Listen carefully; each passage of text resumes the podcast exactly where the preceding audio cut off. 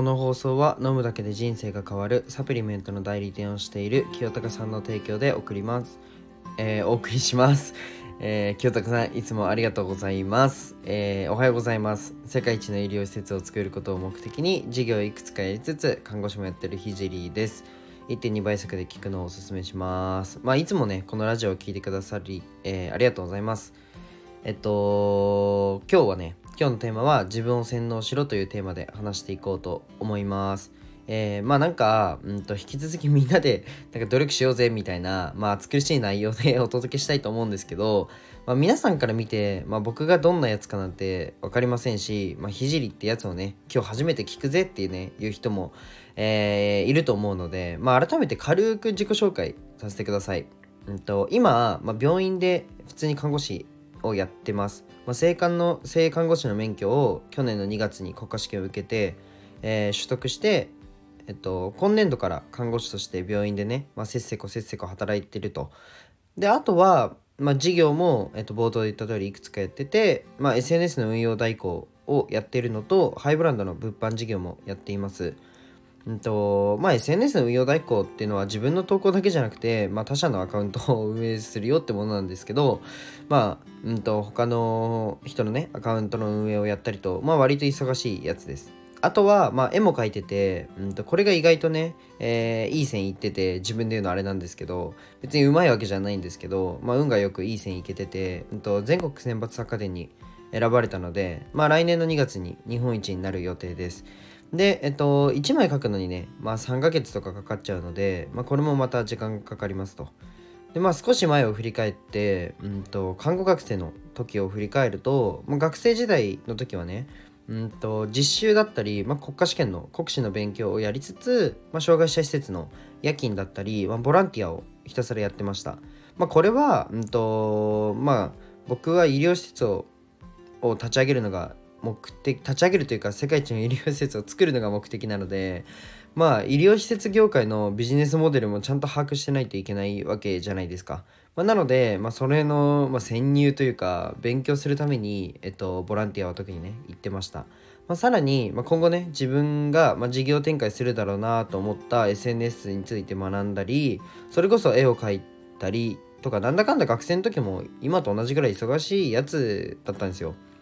まあ、ちなみにね、まあ、どれぐらい看護学生が大変なのかは、まあ、YouTube とかであとインスタでもいいんですけど看護学生あるあると調べてください。あじゃあ皆さん今もう今 YouTube 開いてもう今看護学生あるあるって調べてみた見てください。多分引きます。もうあのみんな寝てないんで。まあ、その看護学生あるあるを聞いた上でボランティアやってビジネスの勉強して絵描いて SNS の発信を毎日やってるのが僕です。まああのなんだろうな。うんと自慢したいわけではなくて、まあ、今日は努力の話をするので大げさにちょっと話してるんですけど、まあ、皆さんはね努力についてどう思いますかっていうのが本題で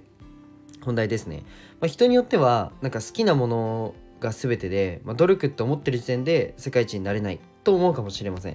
まあ、ただそれも一つだと思うんですけど、うん、だってもう BTS とか絶対本人ダンスも歌も好きじゃないですか。でまあ世界一ですよね。世界一のグループですよね。うん。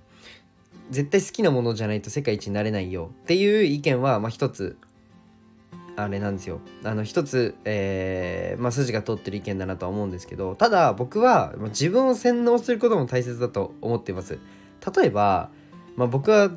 なんか自分にね俺は努力し続けられるやつだとか俺は天才俺は奇才だとね思い込むだけでもマジで頑張れるんですよね。え、なんかすげえスピリチュアルっぽくて申し訳ないんですけど、なんか普段は看護師もやってて、まあエビデンス重視だし、科学的に根拠がないとっていうのが基本ベースなんですよ、僕って。まあ、なので今日はね、少しスピリチュアル感強くなってて、えっと、まあスピリチュアルが悪いって言ってるわけじゃないんですけど、僕の普段の活動からして説得力に欠けるのは間違いないんですよ、この話って。でもマジで思い込みとか洗脳ってめちゃくちゃ大切なんですよ。あの、自分はもうできるやつだと。これが好きなやつっていうのをいい方向で洗脳してみてください。声に出して周りに言ってみてください。正直あの僕走ること別にそんな好きじゃないんですよ。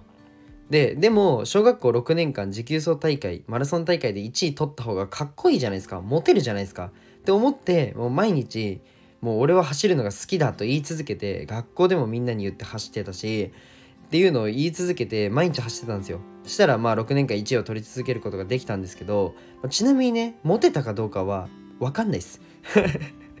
もう今だったらもっといい打ち手をね考えれたかもしれないですけどもうねあのー、もう今後全くモテない僕がモテ方についてちょっと語りますわ。まあいいやそれはちょっとさておき、まあ、努力なんてそんなもんでほぼほぼマインドなんですよね。うん。まあ、これに今日のラジオで気づけた時点で勝ちでえっと今日からね自分をもう洗脳してもういい方向の努力ですね。例えば勉強とかえっとまあ勉強って何もねうんとまあ四則演算じゃなくてうんとまあ社会についての勉強でもいいし僕だったら絵についての勉強なんか字書きたいなだったら書道についての勉強とか、まあ、ゲーム極めたいなだったらそのゲームについての、まあ、立ち回りの勉強とか何でもいいんですよ。もう何でも自分の人生が好転するような努力をえっ、と一つ、まあ、洗脳してやってみてください。もう多分最高だと思います。めっちゃ気持ちいいんで。